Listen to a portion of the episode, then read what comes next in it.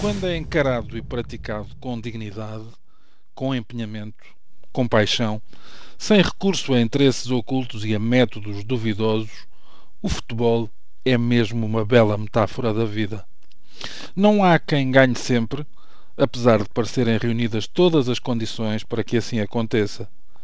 Encontrar quem perca sempre, sendo mais viável, até por se poder recorrer à analogia das desigualdades que tudo condicionam à partida, também não é trabalho fácil. Por maiores que sejam as dificuldades dos mais desfavorecidos, lá vem o dia em que conseguem um triunfo, fruto de uma jornada de transcendência ou consequência de um qualquer cataclismo natural que ponha em xeque os poderosos. Tal como acontece na nossa existência, passamos muito mais tempo a treinar, a estudar, a preparar o que vem a seguir, do que aquele tempo que é dedicado aos testes reais. E aí há quem se dê bem com a pressão ou mal com a sobrecarga que lhe recai sobre os ombros e muitas vezes sobre o espírito. Tal como a vida, o futebol vive de um essencial coletivo, de um esforço solidário, de um conhecimento mútuo que pode desaguar na entreajuda, na corrente de energias dentro de uma mesma equipa, no aproveitamento comum daquelas que são as melhores características de cada indivíduo. Essa é, de resto, a outra face de uma medalha que também exige muito mais transpiração do que inspiração. A de que o futebol, como a vida, não dispensa os eleitos, os predestinados, os gênios que nos cobrem de alegrias com os seus feitos e que acabam por corresponder à necessidade de encontrarmos os nossos mestres, aqueles que conseguem ser tão importantes que alcançam por vezes aquele estatuto de conseguir redefinir as medidas padrão.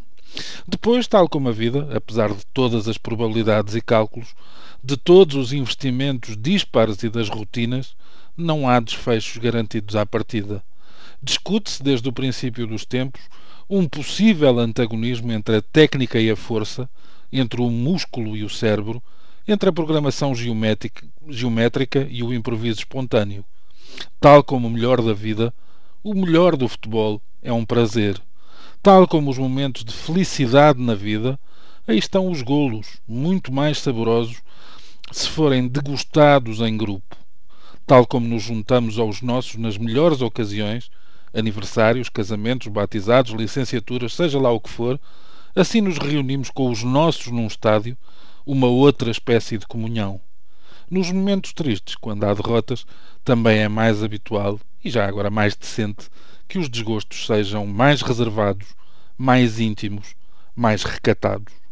Falta dizer que, como na vida, no futebol nada é eterno, há grandes momentos, caminhadas de pura exaltação, ciclos de longevidade e de supremacia que, mantendo o paralelo entre uma coisa e outra, parecem cada vez mais curtos.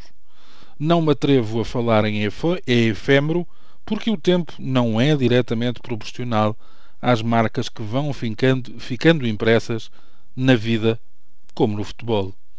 E afinal de contas, tudo isto vem a propósito do fim de uma dinastia, de uma das melhores equipas da bola que tive a sorte de ver na minha vida, o Barcelona de Pep Guardiola. Finou-se ontem, apesar de a magia que possa ainda estar guardada aos pés de Messi, Xavi, Iniesta e companhia mas a alma coletiva, essa morreu. Por, por ironia, e como tantas vezes acontece na vida, às mãos da equipa que daqui a um par de meses vai receber de braços abertos o Criador, o citado Guardiola. Descansa em paz, Barcelona. Para nós, foi um prazer. Bom dia.